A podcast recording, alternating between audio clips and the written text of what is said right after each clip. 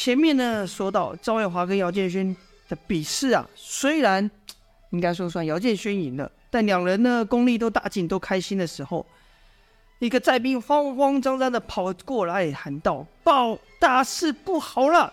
那寨兵跑到赵天烈面前，气喘吁吁啊，一时说不上来。梁云认得这寨兵是当初他留下负责跟着南宫家的，便问道：“出什么事了？快慢慢说，说清楚。”就听那寨兵说道：“当时我们奉寨主之命，跟着南宫家的人，看他们会朝哪里去找南宫烈。没多久，就看一人悄悄下山，是一路朝齐国的方向去。听到齐国赵天烈等人面上都一沉呐、啊。”而寨兵继续说道。而后一路跟到一座大宅中，果然看到南宫烈、殷万清，还有一个高大的人。几乎同一时间，大家都想那人就是梁无惧了。可寨兵却道：“可那人却不是杨无惧，不知是什么人。”相信听到此啊，读者都已经知道，这个人不是杨无惧，而是岳长山了。因为杨无惧已经在这顶上战争之后。服了齐王给他的药，不知生死未卜啊！是凶多吉少。赵天烈点了点头说：“说下去。”寨兵说：“就看他们几人不知在讨论什么。”南宫烈着急的走了，而后又一辆马车驶过，就看身边的人居然都半跪了下来，连头都不敢抬。赵月华一听，奇道：“奇了，这几个人都高傲的很，是什么样的人物能让他们这样呢？”赵天烈则问。那人长得如何？你可看清楚了？寨兵摇摇头说道：“由于当时他是背对我的，所以我没能看清楚那人的长相。可看他的服饰很是华丽，像是什么贵族似的，王公贵族似的。然后我就看到几个乌鸦人围住了队长，而后我就跑回来了。听着，就看赵天烈脸色越来越难看。在兵还以为赵天烈要怪他逃跑，却听梁月英说。”你不是他们的对手，若被发现也是平白丧命。能把这消息带回来已经很难得的，下去歇息吧。那在兵就退了下去。在兵刚走没多久，又一在兵急奔而至，喊道：“报！”赵天烈说：“有什么发现？”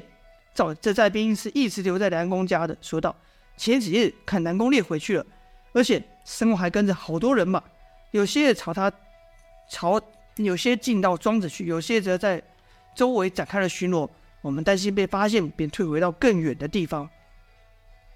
赵天烈点了点头，没有说话，似乎在想什么。梁月英则又叫他寨兵下去歇息。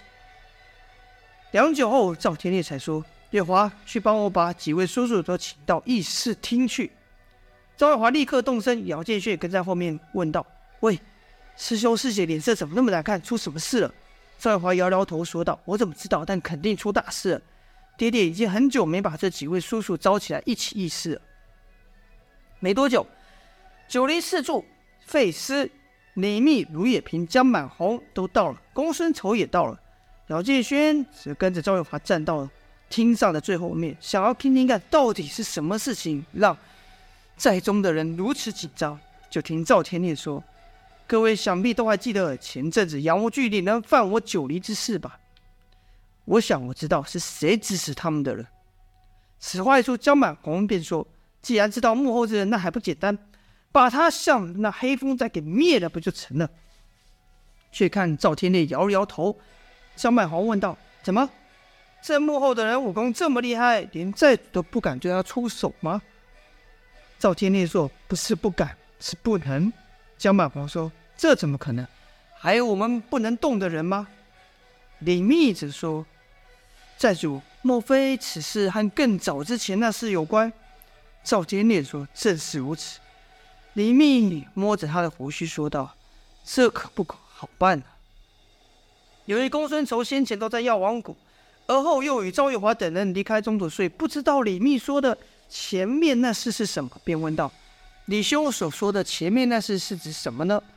李密则说：“嗯，此事公孙生有所不知啊。”数月前，齐王曾请使者来过一趟。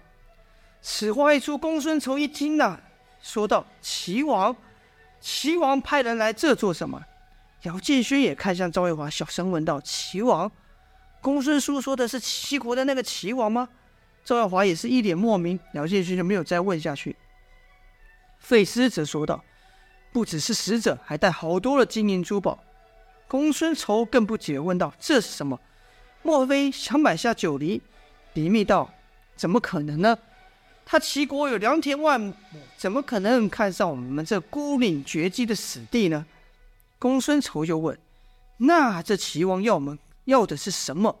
赵天烈则说道：“是我们。”这话一出，公孙仇、江满红都咦了一声。公孙仇说道：“我们，我们一向没与诸侯国打交道，要我们做什么？”赵天烈说：“那使者说有些事情齐王不方便出手，须得由江湖人士代劳私下解决，像是杀他的什么他的仇人、政敌呀、或是把我们去扰乱他对手的城镇。”听到此。卢也平啪的一声，用力一拍桌子，说道：“我们可不是帮他做这肮脏事的走狗。”梁渊则说：“嗯，既然你想，各位想，既然是连齐王都不方便做的，那事情肯定牵连重大，而且还不能让世人所知。你们想，即便我们答应了齐王，他日后也不会放过我们的。只有死人才不会把他的秘密泄露出去。”赵天烈就说：“因此，为了我们在座人的安全，我便拒绝了那使者。当时那使者就有说，敢拒绝齐王的人，可不会有好下场的。”李密接着道：“后来他必是找上了南宫烈、殷万庆和杨无惧他们。”梁月英说：“南宫烈想找人帮他复兴他南宫家，有齐王当他靠山，他自然是答应的。殷万庆这人本就是个见利小见利忘义的小人，就不提了。”可杨无惧怎么也会听命于他人呢？这点我倒是想不透。听到此，公孙仇想到在大树盆一战中，杨无惧说过他有个大计划，其中就有提到说某人会帮他夺回九黎。此时连上了，像是齐王答应了他。李密接着道：“看来对方还会找上门来，再说，我们得提早做准备啊。”江满红说：“怕他个鸟！”上次让他们几个人跑了，再来我就把他们一个头都拧下来。公孙仇说：“下次他们肯定会带上更多的人来。”江满红不屑的道：“哼，他还能找谁呢？不就其他三家吗？哪一个不是我们手下败将？估计南宫家的那个脓包老子已经归天了呢。”哈哈。就听卢也平说道：“这事江兄做的有些过了。”江满红则说：“有什么过的？哼。”他不也想打倒我吗？拳脚无情。姚建轩不明白众人在说什么事，便又小声问道：“怎么？听起来你们把南宫烈的老爹给打死了？”赵有华说：“我也是这几日才听娘说的。不止南宫家，胡眼仙的梅花庄、夏吉约的黑风寨也被我们给灭了。”姚建轩说：“哎呀，你们出手可真够狠的啊！”赵月华说：“你可别忘了。”他们可把石刚给害死了，我们找他们报仇也是应该。姚建轩这才不说话。赵天烈不愿再重提江满红打伤，应该说重伤南公子的事，便将话题岔开，说道：“南宫烈肯定会找上门来，只是不知道这次会带上什么人。”而后冷笑道：“哼，不愧是王啊，我们不过是拒绝了他的提议，没顺他的意，便想将我们给灭了。”江满红此时突然大声说道：“这世道本来就是顺我者昌，逆我者亡。既然如此，我们先出手把他给灭了吧。”此话一出，在场没人敢搭话。灭一个国，而且还是诸侯中的大国，这哪是开这岂非开玩笑吗？江满红说完，也觉得自己失言了，只好拿起酒，装作没事般自己喝了下去。这时费斯开口说道：“寨主。”那我们要离开九黎吗？赵天烈说：“要我赵天烈离开，简单的很。但生活在这里的人肯定是不愿意走的。到时南宫烈一来，只怕又要拿他们泄愤了。”公孙仇说：“寨主说的是啊，这南宫烈性情高傲，而且手段残忍。想他想当初，他便趁我不在药王谷的时间，杀了我不少手下。”卢也平说。我会加强防御，让他们未上山来先损一半人马。费师者说：“南宫烈和其他两家都交过手了，不足为惧。唯有一个北林家还未现身，还未现身。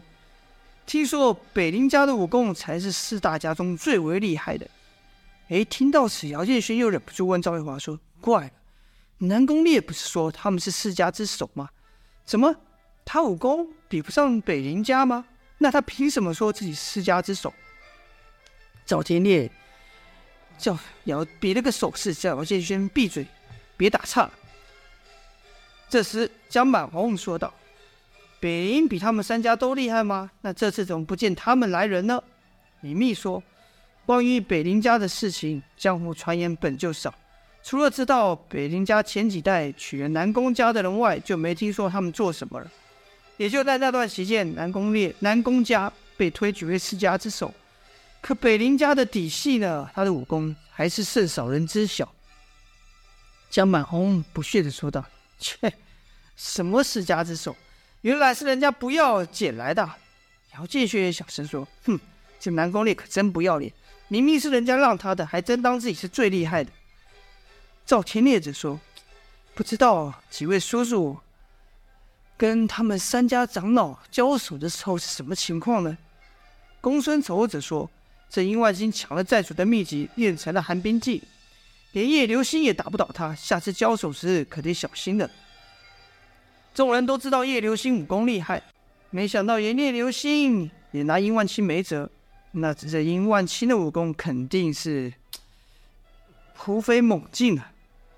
这时费斯说道：“下次我来当他对手，一点也不怕的意思。”公孙丑则说：“既然无法主动出击，躲又不能躲，那我们只能迎战了。”武密说：“齐王那边下不了手，我们可以朝其他四家下手，削弱他们的实力。”江满红说：“好，我赞成。”前面就说了，江满红这个人事武成之，极度好战，只要能打，他都冲第一，所以他当然赞成。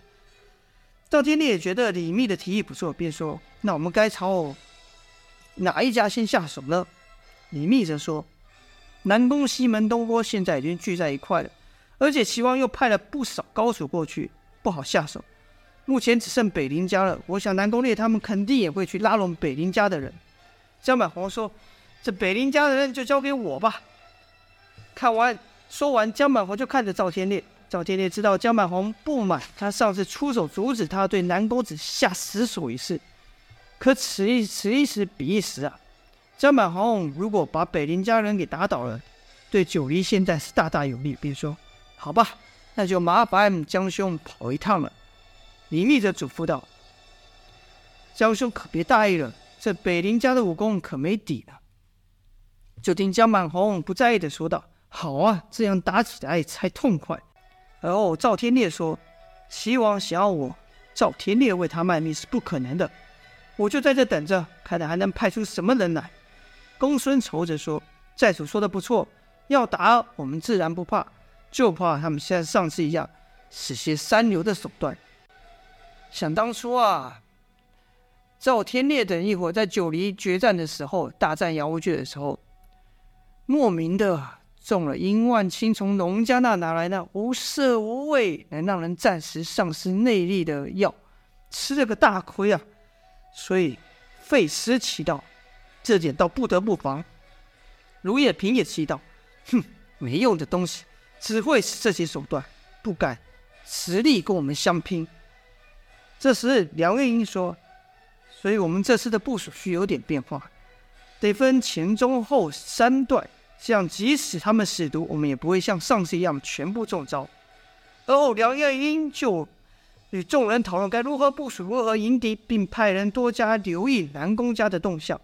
当杨月英说这些事情的时候，姚建勋和张伟华因为听了听众人讨论了一整天，颇为烦闷，他们也不懂如何这些排兵部署的事，便出外出去等候了。